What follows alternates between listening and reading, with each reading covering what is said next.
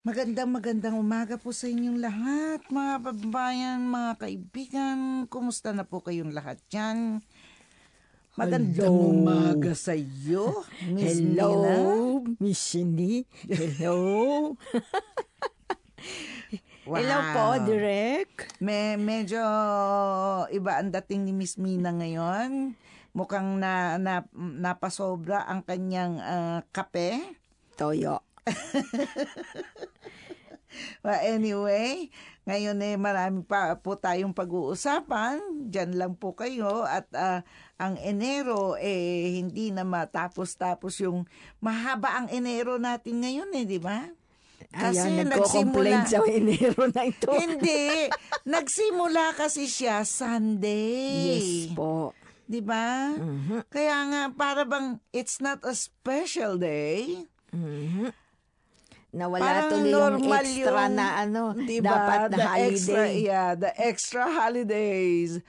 You can't really feel it. So, para bang, why is January so long? oh, binigyan tuloy tayo ng magandang musika ni Direk. Mm, yan. Sabi mo kasi, natatagalan ka eh. Di ba? Ah, kailangan daw, hey, cheer up. Okay, let's cheer up. But uh, the things that we are ta- we will be talking about is not cheer up. it's about birth rate. Yes po. Nakakatuwa, nakakatuwa kasi ah yung yung topic kasi ng WHO ng United Nations population growth Mhm. by 2050. But when it comes to Japan, you are not even concerned about population growth. Kasi ang problema po, decline, in Decline po. population. Opo. Eh, Bakit ba, ano ba ang problema talaga ng Japan? Bakit hindi, ah, o hindi umaangat ang birth growth? Opo. Nung 2021 po, Mm. meron ang Japan na 811,000 na birth. Mhm. Pero dahil nagka-COVID, Yes. na-discourage ang mga, mga tao. marriages, pregnancies. So, may fallout na sinasabi sila. Mm. Sa, so, nung nitong last year po, ay talagang Bumagsak ah, bu- mag- siya. bumagsak siya. Ng 2.5% ah, bawat taon, di ba? Mhm. Yung actually bawat taon 2.5% Nabagsak na talaga. ang bagsak niya. Mhm. Pero dahil dun sa pan- pandemya, eh lalo siyang bumagsak. Opo. So, first time po, in, ah, yung figure na ito ay bababa sa mahigit na less than 800,000 births. No, kumbaga sa ano, yung pinanganak nung last year na 811,000 birth, eh, pa- pabagsak siya ng 800,000 birth. Sa, yung prediction nila Mhm. na sa 2030. Mhm. Eh, ito po ay isang ah, nakaka-alarmang ah, balita dahil nga ah, hindi nyo malaman by 2053 na nga yung sinasabi nila, hindi ba? Aha. na likelihood eh baka yung populasyon daw ng Japan eh bumaba ng mas mababa pa sa 100 million. Opo, nang mas maaga kaysa sa 2053. Ito po, eh, di ba, Cindy, naalala mo, last year, binalita natin na ang pag-COVID lockdown masama sa Pilipino pa kasi nagkaroon naman ng madaming managang natutulog, mas Oo. madaming nagtaas ng birth dumadami, rate. Oh, dumadami yung population nanganak, na, di ba? di ba? Dito naman sa. Japan, ayun, ang Ka- kabaliktaran. Kabaliktaran Dahil nga sa nangyari. takot dun sa ah, kalusugan Mhm. at sa takot na kailangan manganak sa ospital, Mhm. eh, pinipigilan nila na sila'y ah, magkaroon ng anak. O kaya pumasok sa marriage Mm-mm. yung Oo, iba. yung yun nga ang problema yung yung makikipag ah, yung magpapakasal, eh, syempre pag nagpakasal at bata pa, nandyan yung panganganak dahil nga grabe yung tanggal tanggalan sa trabaho. Hindi lang 'yan, di ba? Opo. Hindi Eh, lang saka- dahil sa kalusugan, kung hindi maaari silang mawalan ng trabaho. Di ba, Cindy, dati nga daw Mhm. noon, ang dream ng bawat pamilya Mhm. dito sa Japan ay magkaroon a- at least daw dalawang Dalawang bata. bata, isang Diba? Babae at isang lalaki Yes. preferably. Pero ngayon daw ang ma- madami daw sa mga ba- kababaihan o sa mga pamilya na ah, mga bata pa, isa na lang. Mhm. Isa na lang. Dahil Aha. nga, hindi nila malaman kung saan sila babagsak. Mhm. Hindi nila malaman kung may- yung trabaho nila, yung magkano yung kanilang kikitain. Opo. Tapos, nagtataasan ng mga bilihin Mhm. na hindi rin nila alam kung kakayanin ba nilang palakihin yung bata. So ito yung mga iba't ibang mga bagay na dapat pag-isipan, hindi lang basta yung siya, manganak kayo, siya, ma-" di ba? Kailangan din pag-isipan ng mga pamahalaan kung paano nila susuportahan o kaya ibibigyan ng paniguro tong mga bata na merong ka- kinabukasan pag gumawa sila ng malaking Pamilya. pamilya. Okay po ba mga kababayan? Pag pinag-usapan po ang populasyon, kailangan po talaga natin pag-isipan yan. Siyempre, depende dun sa mga bahay-bahay, depende kung saan bansa, Mhm. nagkakaiba, di ba? Mhm. At dayo naman po tayo dun sa Pilipinas dahil nga malaki ang problema natin sa kung paano talaga natin aalisin ang plastic dito sa kasalukuyang pamumuhay. Opo. So sa Pilipinas, sila ay nag, nakapag-isip merong ah, ng Shell Livewire Mhm. na nabigyan actually ng Global Award na sa Grand Prize in Business Innovation Opo. dahil nakahanap sila ng pamamaraan kung ano ang maaring ipalit sa plastics. Nakakatuwa ano. Sa atin kasi madami ding mga Mm. ano eh, yung kung titingnan nila lang nila yung ginagamit sa mga probinsya natin Mhm. noon ano. Mhm. Talagang meron ma- meron silang makikita ng mga alternatives Yes. sa plastic Oo, natin. kasi alam nyo, ah, kung kayo'y um, babalik lamang at tingnan po ninyo yung mga nandun sa probinsya na hindi talaga nagdedepende sa modern technology.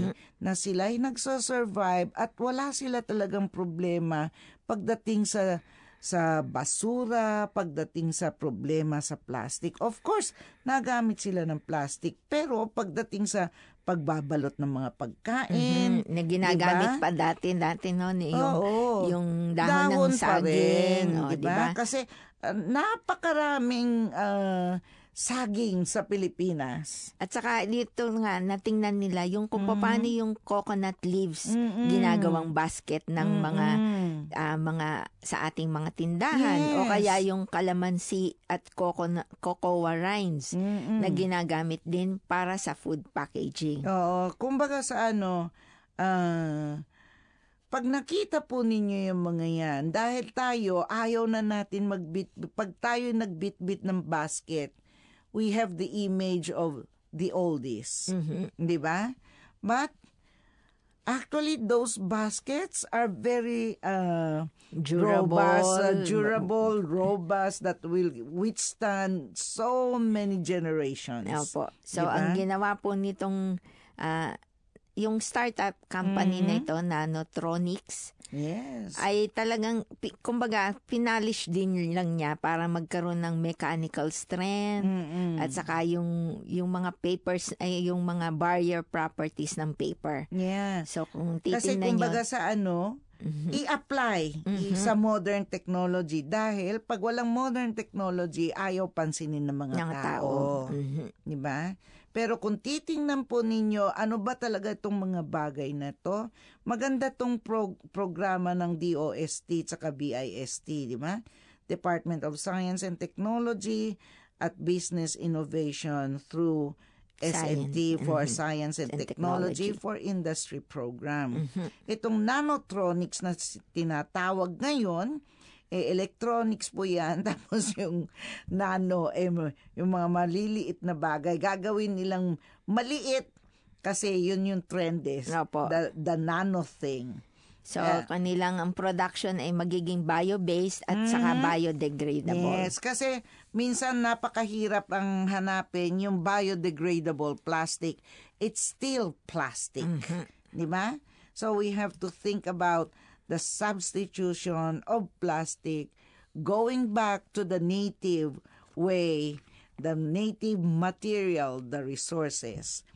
You have to think about it. Ito pa rin po ang inyong programang From Overseas Philippines, FM Kokolo 76.5. Ah, ito po si Cindy. At ito po si Mina.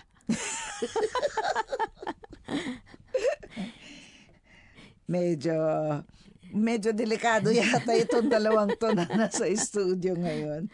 So, ating pag-usapan, nagsisimula na yung pag, yung pag, ah, pasok ng mga bisita, yung paglabas ng mga bisita. Siyempre, eh, marami na rin yung mga lugar na nagbubukas uli, di ba? Yung mga art museums, yung mga concert. May tanong ako sa iyo, Emina eh. Paano mo masasabi na yung papasok dun sa museum, eh, maayos na tao? Yun ang pinoproblema nga ngayon na madaming art museum. Kasi ito namang mga sinasabi nilang vandals. Mhm. Ay ito po ay ano, a protesto, nagpo-protesta sila Para? para sa climate change. Kaso mali sa tingin ko mali po yung pagpoprotesta. Oo. Kasi Ma- nga po, ah, sinasabi nila, pinag-aaralan daw nila bago nila mas ah, sirain or kaya Mm. i-vandalize. Mm. Kaya lang, hanggang kailan mo to, kasi yung iba talagang hindi na Oo, nila ma- kasi maku- they ma- don't know how to appreciate the art. Mhm. 'Di ba? Kumbaga and these young people na na pang kumbaga yung mga nakikita nila sa mga internet, yung mga sa YouTube na hindi talaga nila naiintindihan yung importansya ng preservation ng art. Opo. 'Di ba? So Kasi yung iba naman talaga, gagawin nila, mag-i-spray sila,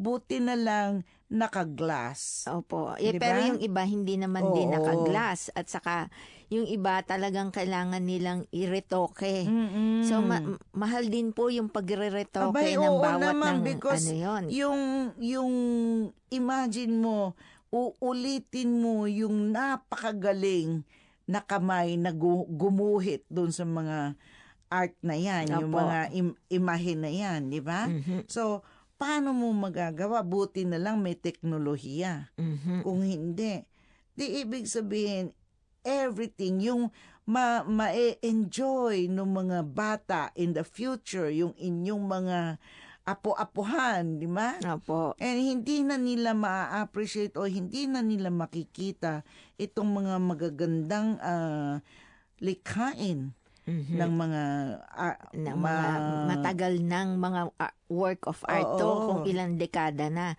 At sabi nga nila na mga sa museum, hindi naman lahat daw kaya nilang ilagay sa sa sa, glass selda. din, di ba? Oo.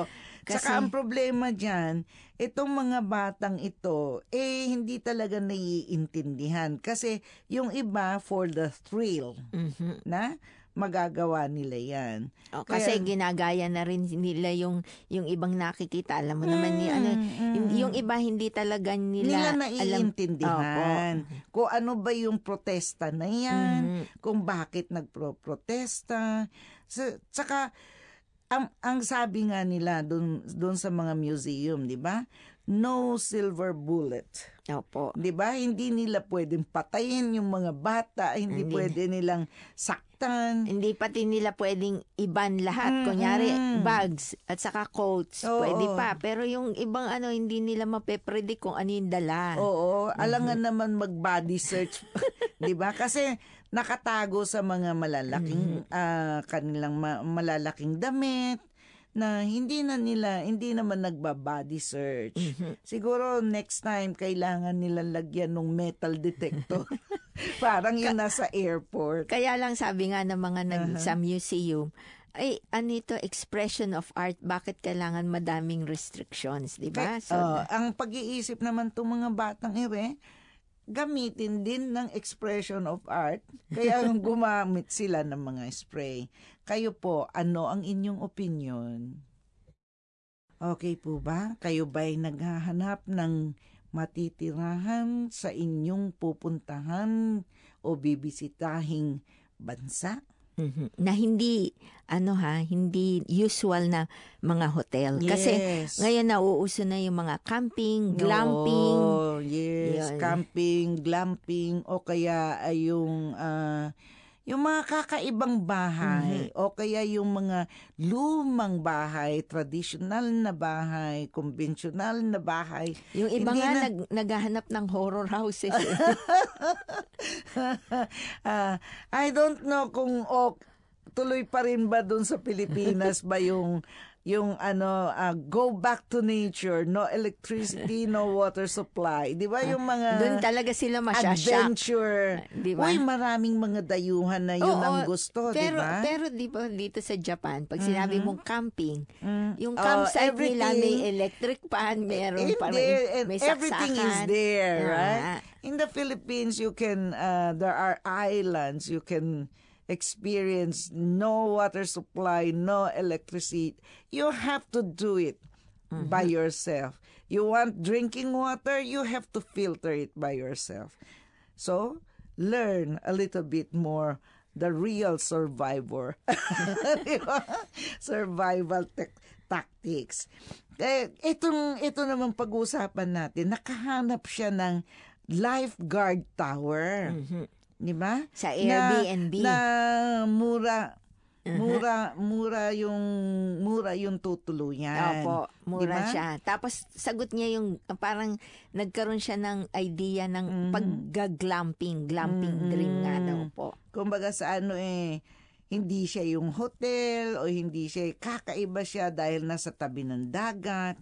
At ah, sabi nga niya eh, ito daw yung pinakamaganda niyang stay dahil ah, meron naman access naman dun sa ah, banyo, merong malapit na mga lugar na pwede niyang kainan. Pero sabi You know? nga niya, meron tubig pero not for drinking.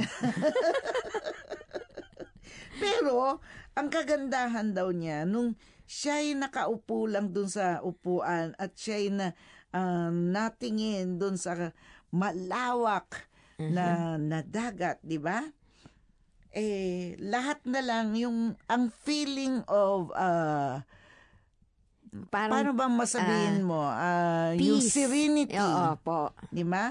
Yung peace, nung wala kang iniisip na trabaho, wala kang iniisip na problema sa buhay. Tapos sinabi daw sa kanya, nakakatuwa dito, hindi daw niya ine-expect na pagka nung dumilim na, madami daw palang bugs. Yes. Siyem- Siyempre, nga, kasi nga nandun ma- siya sa... maliit lang yung maliit lang yung ta- dahil nga lifeguard tower eh, 'di ba? So maliit lang yung ilaw, yung bumbilya. Mhm. Kaya na ba pag doon milim pala eh parang na-experience niya yung mamuhay yung kunwari nasa kakalikasan ka, di ba?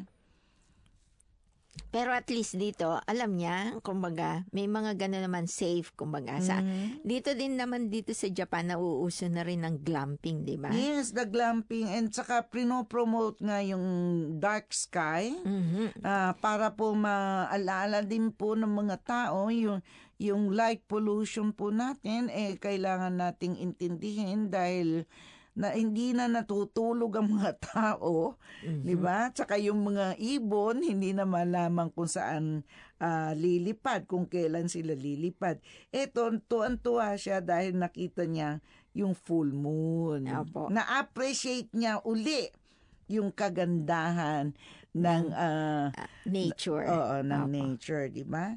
So kayo po mga kababayan, do you really want to go glamping with all the things provided to you or Go ah, natural. go natural and then enjoy the really uh, the real uh, the nature offered to us, di ba?